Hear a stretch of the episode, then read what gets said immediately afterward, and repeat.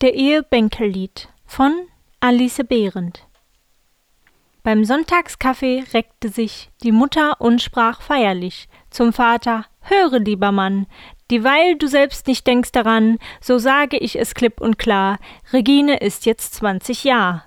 Also.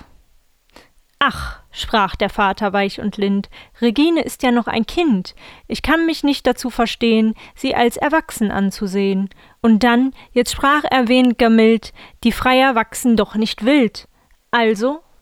Ich weiß, dass in der schlechten Welt ne Heirat täglich schwerer fällt, erwiderte die Mutter drauf, und gerade darum pass ich auf, von Meyers ist der Sohn zurück, man sagt, er hatte großes Glück. Also? Du ladest ihn noch heute ein, dann lass es meine Sache sein. Regine zieht das Weiße an und spielt ihre Sonate dann.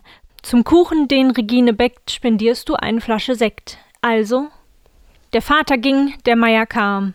Alles verlief nach dem Programm. Regine in dem weißen Kleid schlug das Klavier geraume Zeit, und auch der Kuchen und der Sekt haben Herrn Meiern wohl geschmeckt. Also man sah sich oftmals wieder dann, zu Hause und im Restaurant, traf zufällig sich überall, in den Theatern, auf dem Ball. Auch hörte Meier nebenbei, wie klug und sparsam Gine sei. Also?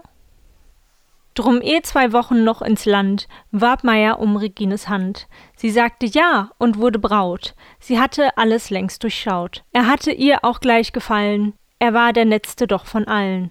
Also?